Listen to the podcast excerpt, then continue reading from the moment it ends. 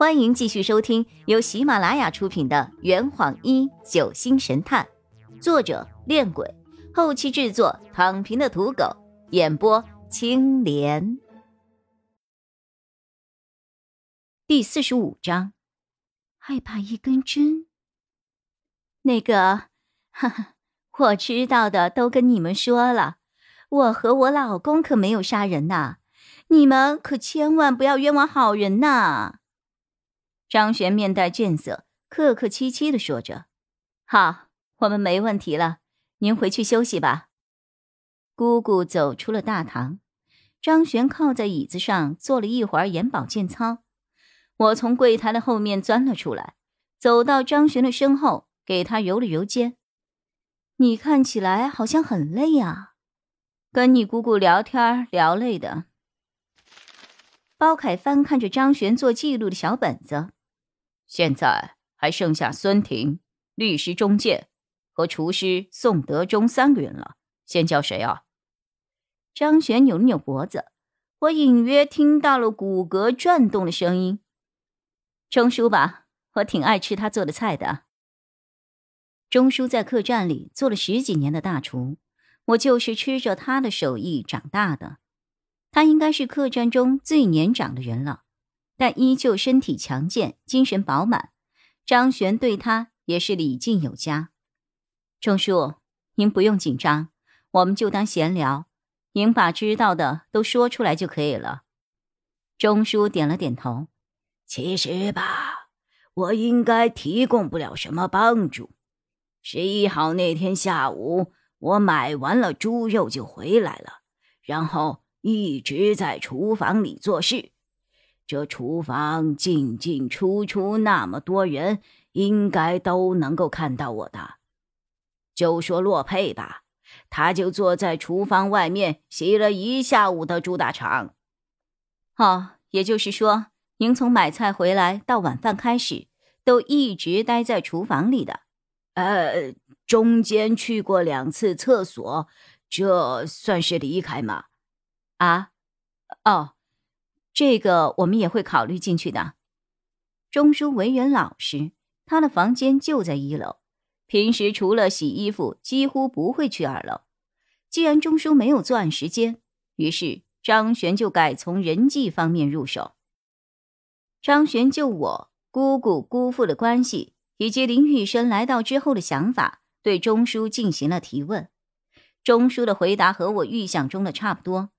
毕竟之前他和三宝都是一直跟我站在同一条战线上的。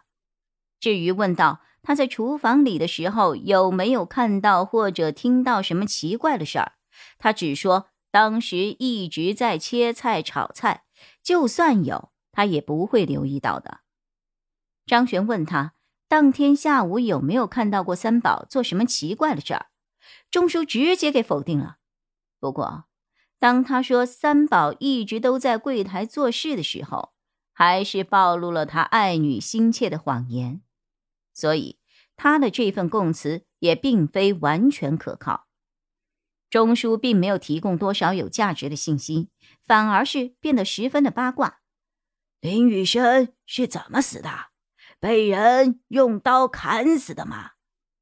因为案件正在调查阶段，我们也不敢向他透露太多。于是我简单的回复了一句：“是被人用针插死的。”不知道张璇和包凯有没有注意到，当我说完这句话的时候，钟叔的脸色瞬间阴沉了下来，露出了一副仿佛听到了亲人离世时的表情。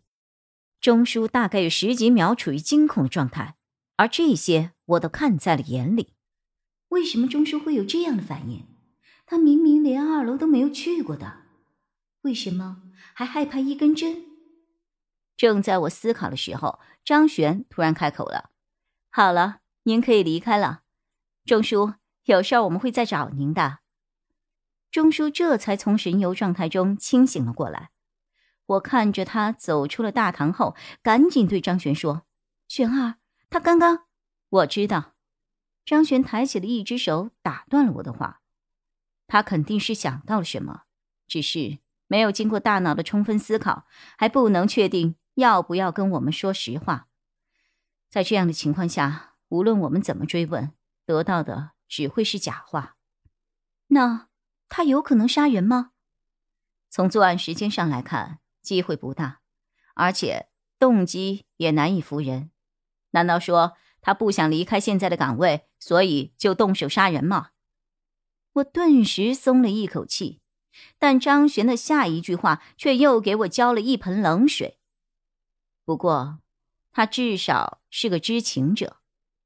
就在这个时候，洛佩站在门口敲了敲门：“各位，我把中建律师请过来了。”中建律师把遗嘱的内容又和张璇、包凯详细说了一遍，内容和我十号上午听到的是一模一样。中建律师的行程无可疑，当天下午他一直待在房中跟其他客户视频，直到姑姑找他一起下楼叙话吃饭。那天午饭后，他就再也没有见过林雨生了，也没有去过阳台。同样，他也不具备任何的杀人动机，他的杀人嫌疑也可以被排除。唯一值得注意的是，他说他在五点半下楼的时候，看到一个女生跑到我的卧室门口。不过，因为距离太远，他也没有怎么留心，所以并没有看清楚是谁。也没有看到后来他有没有走进我的卧室。当注意到身边两双眼睛齐刷刷的看着我的时候，我这才反应过来，钟律师看到的那个女生其实就是我自己。当时我刚和林雨生吵完架，回到房间，尴尬呀。张璇开了口：“钟律师，林泽先生嘱咐的那五位继承人。”您在来这儿之前，能够联系上的只有林雨涵、林兰和许愿，对吗？是的，因为林雨生先生一直下落不明，林夫人又早已离世，所以我能够找到的合法继承人只有三位。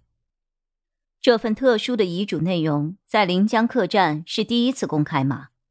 不是，不是，不是。这个回答出乎了我们所有人的意料。这坛已经喝完了，你猜出凶手是谁了吗？啊，老板，拿酒来。呃呃，更多精彩，请关注青莲嘚不嘚。